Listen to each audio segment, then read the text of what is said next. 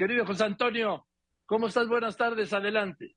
Hola, querido Joaquín, muy buenas tardes a ti, a todos. como siempre, mucho gusto estar contigo el día de hoy. Hoy traigo, Joaquín, un tema de reflexión que me parece esencial. Un tema que para todos es quizás central en la vida. ¿Cómo vamos llevando nuestro tiempo? ¿Cómo llevamos el ritmo de la vida? Hay que recordar que el ser humano, todos nosotros, somos seres transitorios tenemos una fecha de nacimiento y tendremos una fecha de tiempo.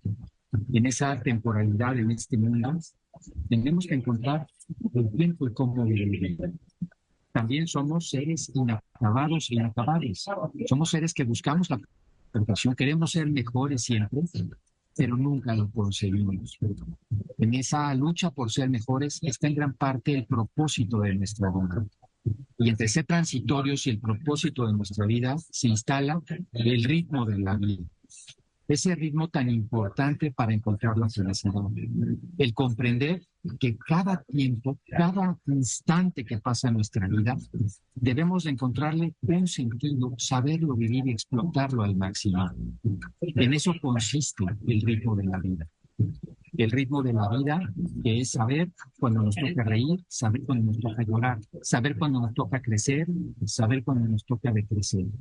Comprender los ritmos de la vida es fundamental para el ser humano. Lo decía Bacon. Saber escoger el tiempo es ahorrar tiempo. Ahora, una de las circunstancias que pasa en la actualidad es que hay una gran crisis en el ritmo del tiempo. Parecería que las personas no están en ritmo de la vida parecería que hay circunstancias que hacen desentonar y eso produce infelicidad. Esta crisis en el ritmo de la vida, que es absoluta en el ritmo de la vida para el ser humano, se debe, Joaquín, en la época que vivimos, principalmente a cuatro causas. La primera causa es instalarse en lo que nos ocurre como si fuera permanente, olvidar que somos transitorios. Cuando nos pasa eso, vivimos la vida sin comprender que tenemos un tiempo para encontrar un propósito. Cuando nos quedamos instalados en el tiempo simplemente pasándolo, perdemos el propósito y el sentido de las cosas. Perder esa transitoriedad es algo que le pasa a mucha gente. Ve la vida como si estuviera estacionado el coche, como si la vida fuera una fotografía, en una película que pasa de escena en escena. Y eso le hace perder el ritmo de la vida porque pierde toda la parte policromática y la profundidad de su propio propósito. Una segunda circunstancia impacta mucho en el ritmo de la vida es la saturación. Una persona normal el día de hoy, común en un país como el nuestro, tiene entre 3 y 5 mil impactos de información diarios. Impactos de publicidad, de comentarios de los amigos, un WhatsApp que me llegó, una llamada telefónica, impactos permanentes que lo que hacen es saturar mi capacidad de percepción. Dice un viejo adagio que la exacerbación de los sentidos produce el derribo de la inteligencia. ¿Qué cierto es esto? Cuando nos llenamos de sonido, cuando nos llenamos de impactos, perdemos referencialidad del tiempo que está pasando. El tiempo necesita referentes para entender su dimensión. Así el día tiene luz atardecer y noche y vamos entendiendo lo que pasó en el mundo como el tiempo. El año va teniendo temporadas, primavera, verano. Cada una de nuestras temporadas también culturales. Pasamos por la época de Semana Santa, pasamos por el verano, pasamos por Navidades. Van generando ambientes que nos permiten referenciar el tiempo. Pero en cuando estamos totalmente pasados, impactados, saturados, perdemos esa referencialidad. Una tercera característica y un tercer problema muy común en muchas personas en la actualidad es vivir metidos en las heridas del pasado y la nostalgia. Quitarle hojas al calendario parecería para ellos una pérdida permanente. Estas personas tienden a la depresión, a no superar las heridas del pasado. Y en esa circunstancia también pierden el ritmo de la vida porque no se instalan en el presente, viven en el pasado.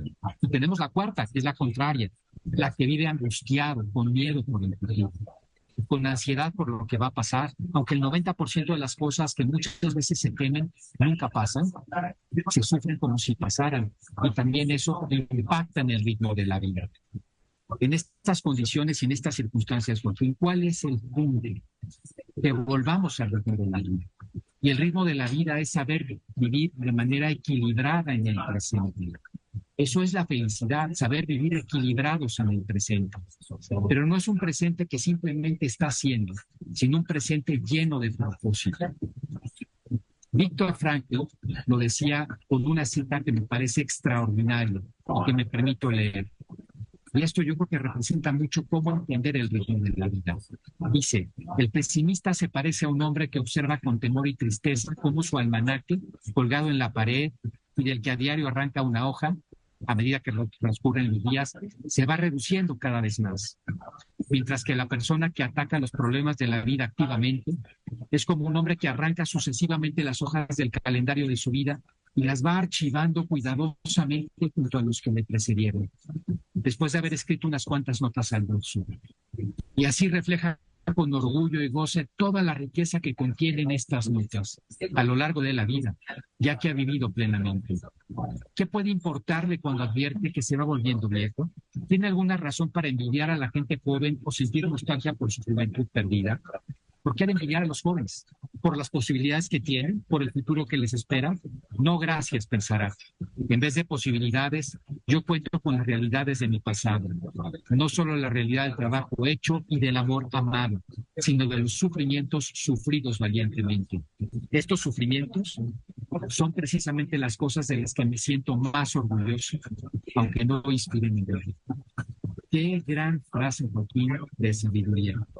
Regresar el ritmo a la vida, valorar y agradecer, vivir con plenitud el tiempo presente, entendiendo su sentido, dándole el propósito. Pensemos todos, Joaquín, ¿cómo va el ritmo de mi vida? ¿Estoy conforme con mi presente? ¿Estoy feliz y pleno en este momento? De no ser así, es un buen punto de reflexión. Hasta aquí mi comentario, querido Joaquín. Un abrazo a ti y a todo el auditorio. Gracias, sí, José Antonio, gracias. Sí, es un reto, el ritmo de la vida, cómo manejamos nuestro tiempo. Yo te reitero, yo lo manejo como puedo, organizándome, pero como puedo. En fin, es un gran, gran tema. Yo voy a unos anuncios.